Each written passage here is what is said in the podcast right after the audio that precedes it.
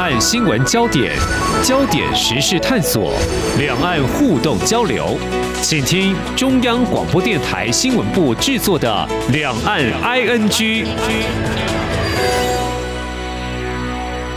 听众朋友你好，我是黄丽杰，欢迎收听三十分钟两岸 ING 节目。俄罗斯军事入侵乌克兰二十四号将届满一周年。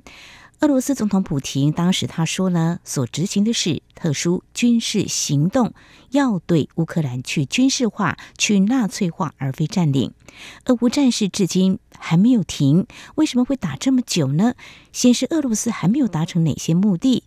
而俄乌战争开打，美国并没有做壁上观。从止战来看，所采取的做法显现哪些考量？而中国大陆被视为最佳调解俄乌战事的角色，但是所展现的好像是不介入的态度，如何解读呢？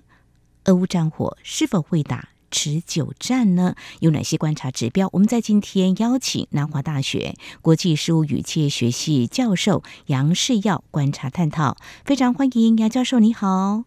主持人您好，各位听众朋友，大家好。好，嗯，我想这个时间点邀请教授来谈是特别有它的意义哦，因为在去年的。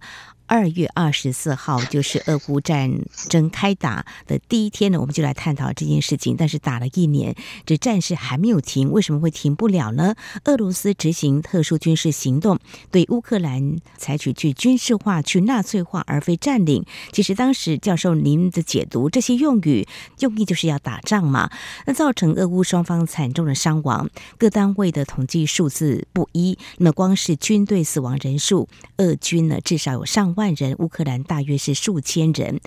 呃，其实我们看一下，俄军的人数是比乌克兰还要多。如果说真正都上战场的话，哦，但是呢，目前看来还没有占上风。为什么俄兵实力呢没有办法来轻取乌克兰，拿下乌克兰呢？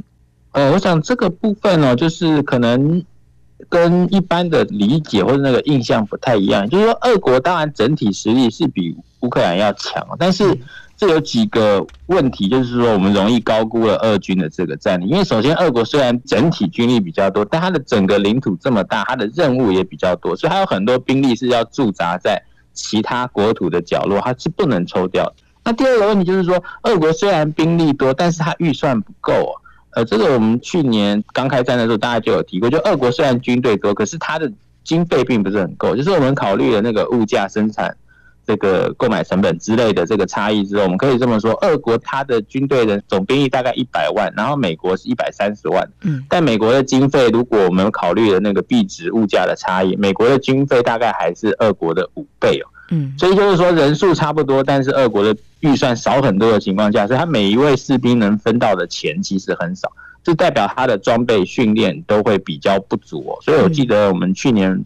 谈这个问题的时候，就有说到，说俄军初级的时候，你们看到他大量陈旧的装备，可能是九零年代，甚至是八零年代，就三十四十年前的装备，所以这反映俄国因为他财力的有限，所以他的兵力其实好像很强大的样子，但其实他用三四十年前的装备，就反映出他其实严重缺乏更新。嗯，好，这是一点。那再来，我觉得也很重要，就是。虽然美国为首西方国家没有直接派兵参战，但是提供了非常多的援助，这点也很重要。因为我们说美国西方国家累积到目前大概已经提供了四五百辆战车，大概四五百门重炮，然后再加上各式那些小型的武器弹药，这些其实源源不绝供应啊。因为我们说现在俄乌战争每天要消耗到几万发炮弹，这些炮弹全部都是西方提供，如果不提供，乌克兰根本没有弹药可以打。嗯，这个就是说，所以西方提供的援助，其实就是说有点鸭子划水。就虽然说看起来好像没很多，但实际上累积下来非常多。然后我们看战场传回来的画面，乌军士兵很多都已经在用西方的装备，从头盔啊、夜视镜、无线电啊，然后身上的这个防护设备，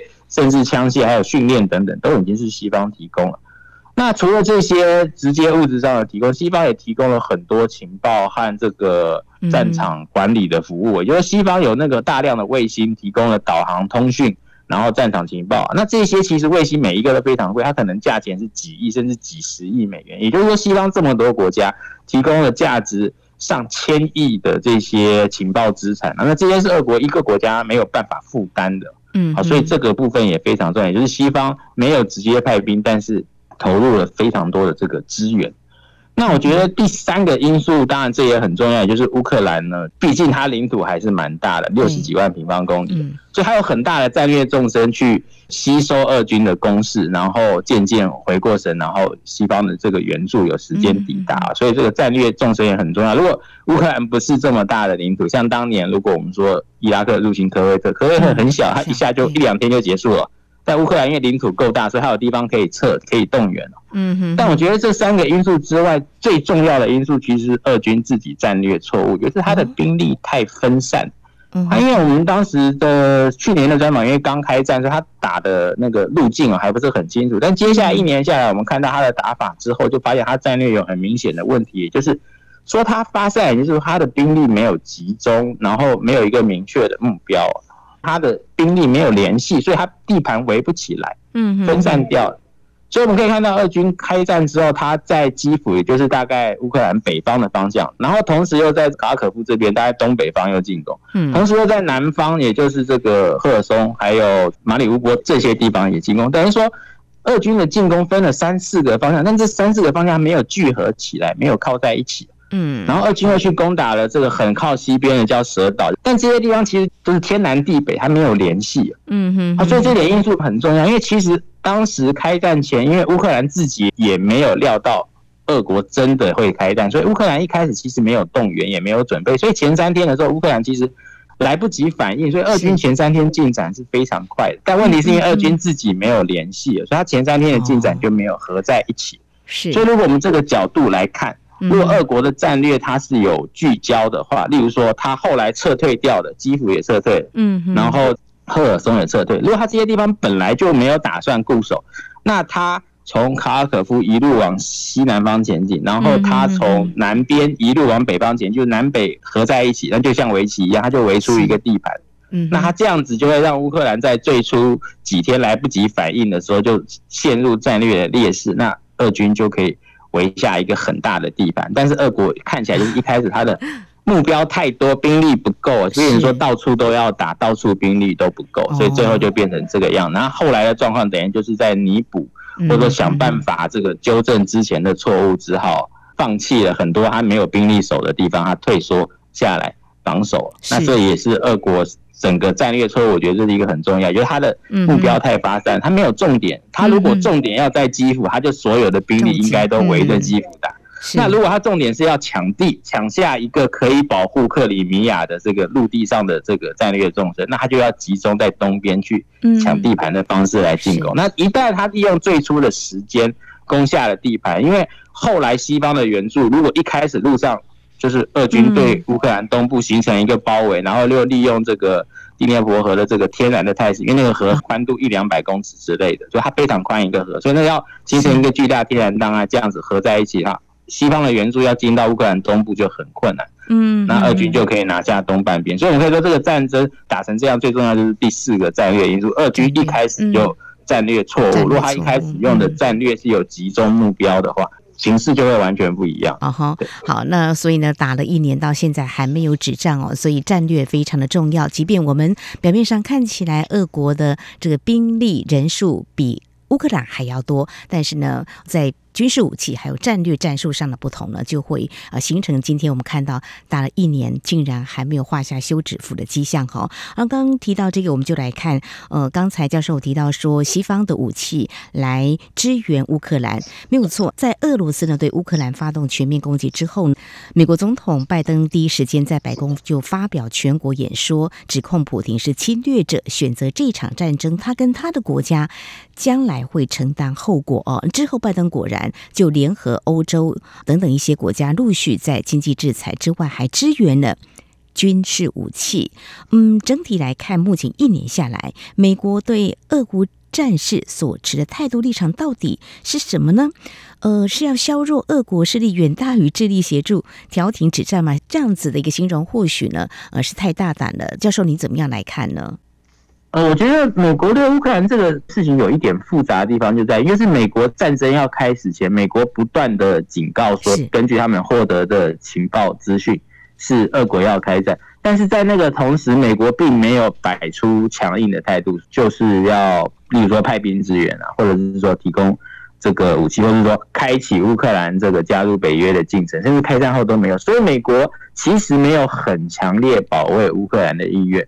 那所以就是说，在开战之初，就说如果一开始俄国的战略是对的，美国可能就把乌克兰，我们讲白话一点，就就把它丢包，就说反正你已经被打败了，就接受吧。但是因为俄军犯了很大的错误，一开始前三天没有拿下决定性的战果，给了乌克兰回神的机会。那再加上因为这个入侵引起了舆论上很大的同情啊，所以美国就是在这个情况之下。他有一点是被民意情绪绑架，他去介入了这一场，他可能本来意愿没有那么高的一场战争，他开始提供了这个武器、经济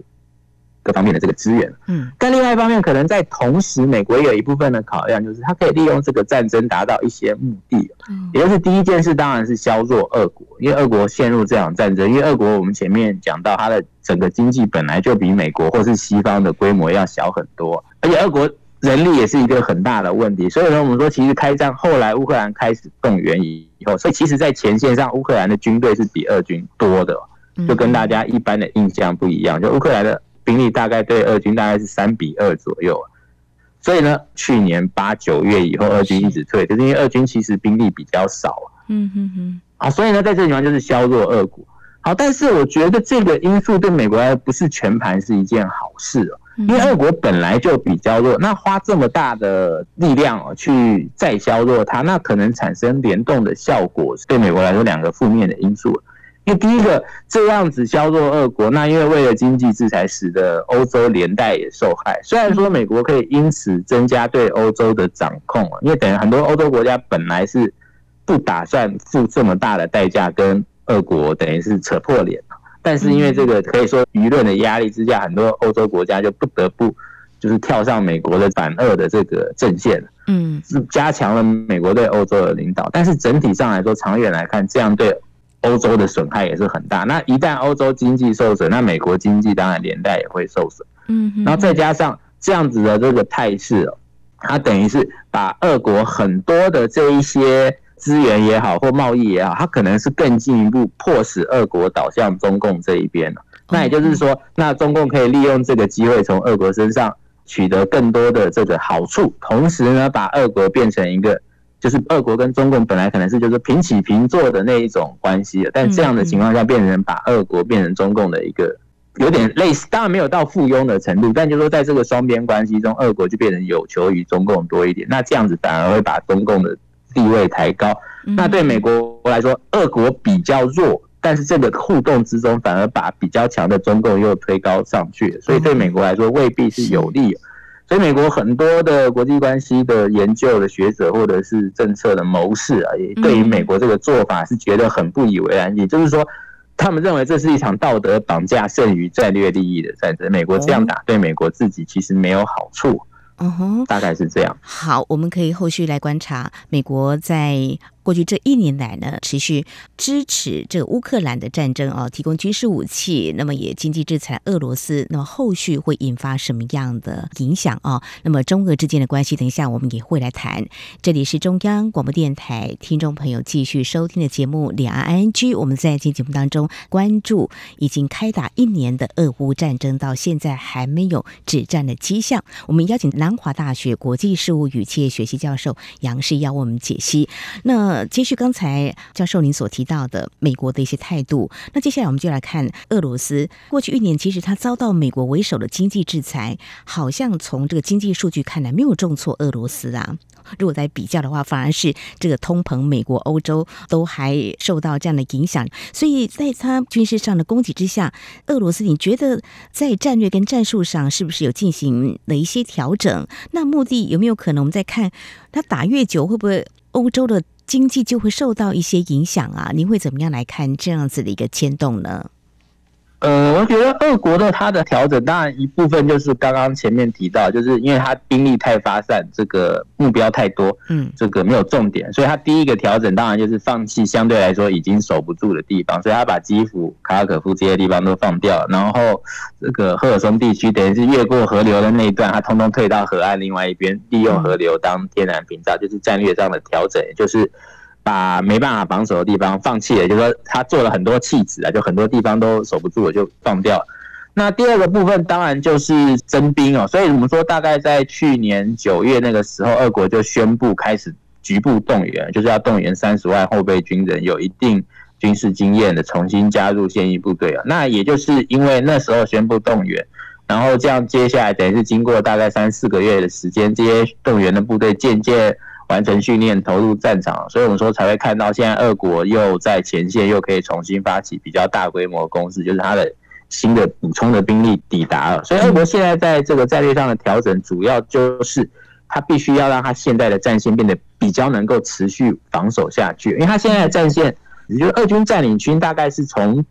东北方往南，然后再往西方，一个有点像倒过来的 L 型的这个地带。嗯，好，那这个形状其实对俄军来说很不利哦，因为这样变成就是说它的最南方这个占领区离本土最远，但在南方的地方靠这个亚速海海边。这一个狭长有点类似陆上走廊的地带，其实蛮窄的，大概一百公里左右。所以这可能在一两天的距离，如果乌克兰获得，因为西方现在持续还在提供援助，而且还有更多新的、更好的装备会陆续会到。所以俄军来说，它现在一个可能的危机就是，如果乌克兰的兵力往南下进攻，然后切断了这个路上的走廊，那它这个所有切断以西的地方，包括它之前。二零一四年就拿下的克里米亚，可能都会变得后续很难防守。那所以现在俄军能够调整，就是想办法把这个南方的这个情势让它变得可以防守一些。所以俄军现在大概就是从这个东边往西边退，就是让这个南方被攻击的这个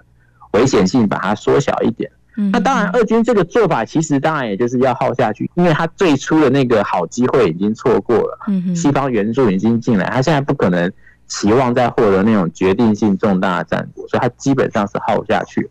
那接下来这个态势当然就是看双方的这个经济的忍耐度。那当然，俄国它的优势就是在于说，因为它出口的能源、天然资源、物原物料这一些，这个国际市场需求就在那边。虽然西方要制裁，但是因为总需求就这么多，总供给也就这么多，西方不买要去别的地方买，那别的地方就会涨价。那相对来说，经济比较没那么富有的国家就买不起，他们还是得跟俄国买。所以像印度就典型的例子，就是嗯，石油涨价，那我就趁机跟俄国多买一点啊。嗯，所以在这个情况之下，我们说就是别人看这个经济的耐力。那那另外一方面是人口的部分。那当然这点就是说，俄国有优势也有劣势。优势就是因为它的原物料这个市场毕竟是一个卖方市场，所以它就有点老神在在，不怕制裁。但是它的压力就在于，因为俄国人口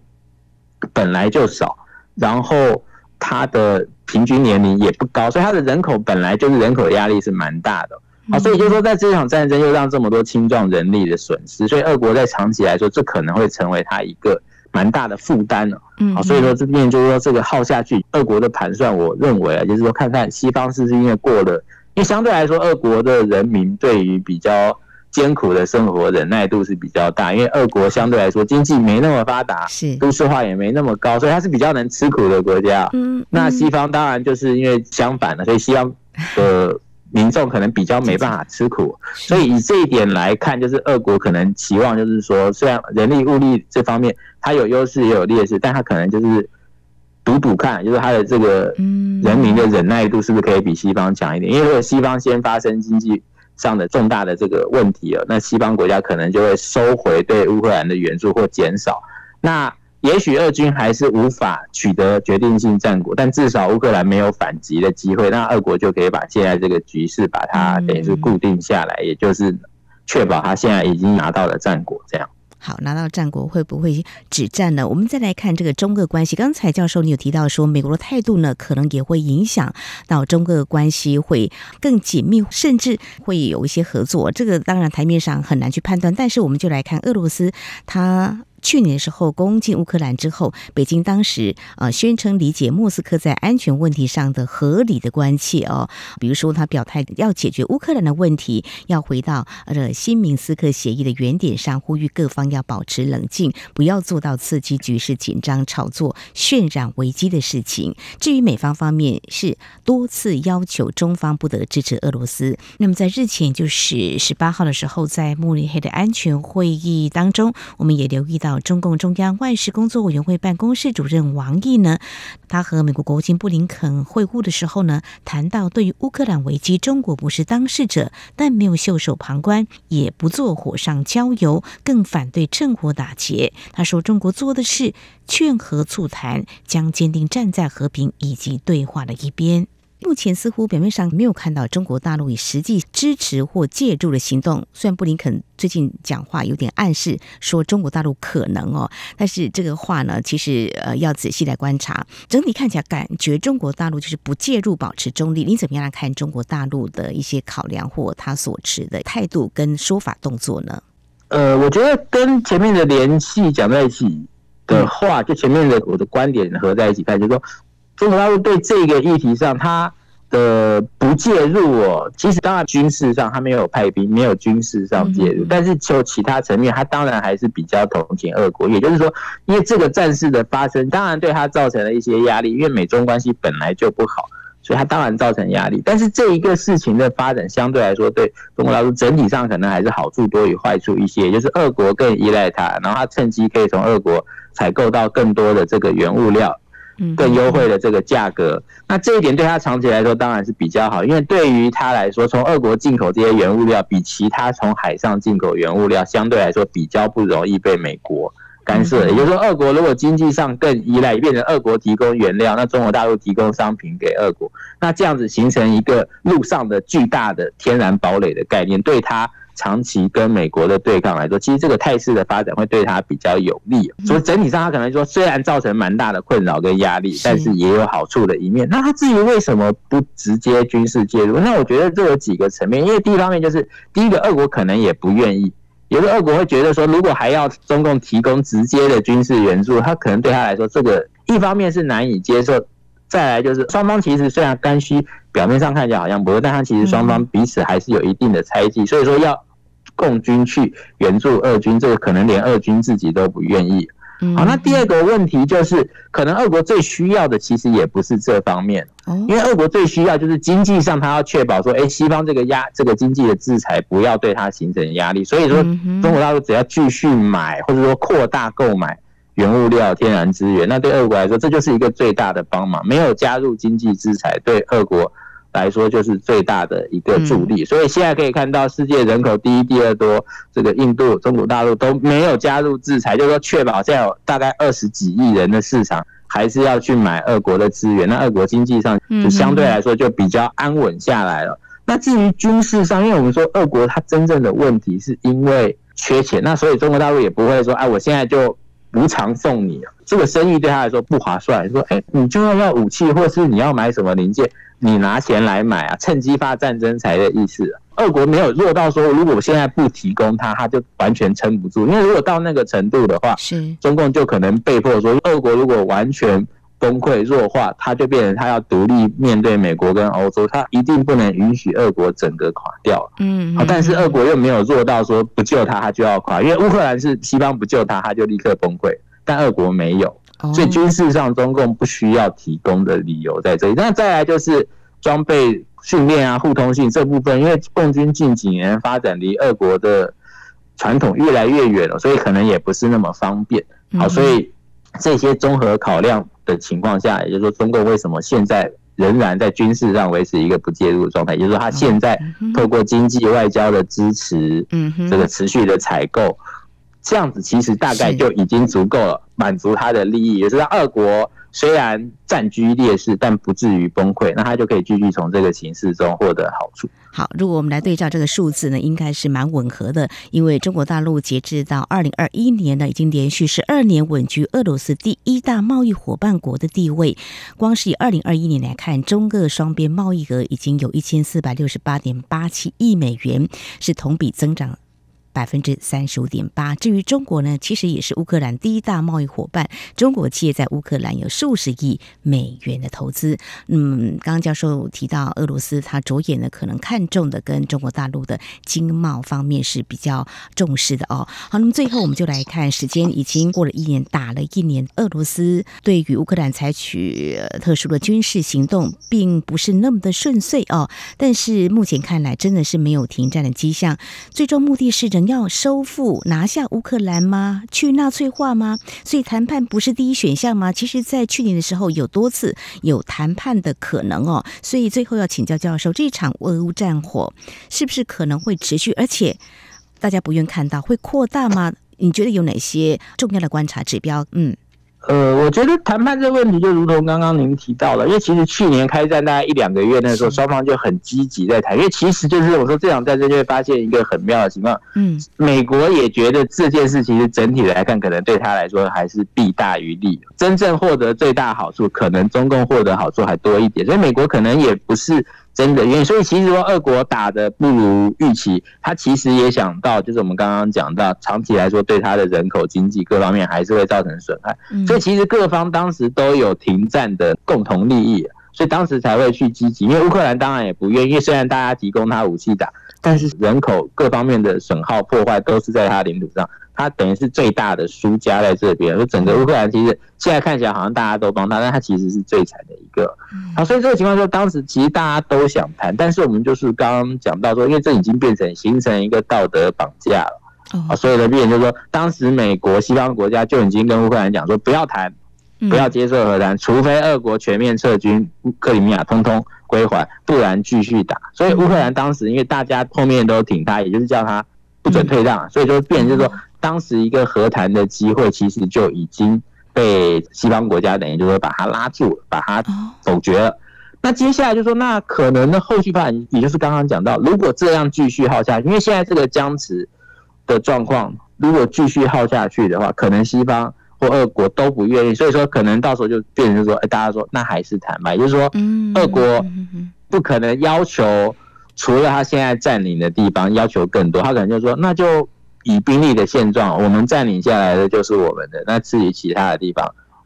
他也不做其他的要求。嗯哼哼，或者是这做出一些让步，例如说，俄国可能就是交换，因为俄国最在意的是克里米亚跟乌克兰东部，所以俄国可能的交换条件是说，除了乌克兰东部两省跟克里米亚之外，其他他们占领区可以还，但是交换条件是。乌克兰必须同意这三个俄军的占领是正式的，也就是说，在签订条约确定他的主权的转让，因为现在叫军事占领，没有主权转让，乌克兰不接受，所以可能这是一种可能的方案。那当然，另外一种可能就是说，西方因为道德绑架上去之后，再加上因为西方整体的军力、经济还是比俄国强比较多，所以西方另外一种可能就是说，那为了决定性打赢，就是西方说。改变策略之后，我决定投入更大的嗯援助，提供更多和更先进的武器，那就有可能让乌克兰在战场上有办法对俄国取得决定性的战力。好，那当然这一点就会变成就是考验双方的意志力，因为当这种情况发生的时候，如果西方这样增援，他就要使用核武，那可能西方又要考虑是不是值得这个压力。好，所以变成就是说，现在这个路径就变成说，它可能在一个升高的方向，也可能在一个继续僵持，然后大家就谈判收场的。那在这个部分，我是觉得僵持谈判收场这个路径，相对来说可能几率高一点，因为继续升高，大家的压力跟风险也是蛮大的，而且战争打这么久，那个。那个民意沸腾，有点降温的趋势，再加上经济的负担，所以欧洲很多国家现在已经对乌克兰支持的力道没有那么强烈。这个态势，我觉得整体下来就是说僵持消耗，然后到一个谈判的解决，可能几率稍微高一些了。嗯。但是这也不能排除，就是说，因为俄军现在我们刚刚前面讲到，它的战略形势其实是比较不利的，所以说也有可能就是说，因为战场上的一些机会被掌握到了，所以乌克兰可能就是抓到机会，可能两三天一个快速的进展，就取得一个相对决定性的战果，那有可能就会导致一个谈判，嗯，结束战争。希望能够和谈哈，所以大家也在观察，还有呃，在欧洲跟美国方面是不是会更强力的对付俄罗斯，都是一个观察的焦点。好，俄乌战争将近一年了，那么目前看来恐怕可能还会持续哦，短期之内是不会停战，引发局势动荡，可能会进一步扩大吗？其实或许会有这个和谈的一个可能的。我们在今天非常感谢南华大学国际事务与企业学习教授杨世亚非常专业的观察解析，非常。谢谢杨教授，谢谢您。感谢主持人，谢谢各位听众。好，那么以上就是今天两岸 ING 节目，非常感谢听众朋友您的收听，黄丽杰祝福您，我们下次同一时间空中再会。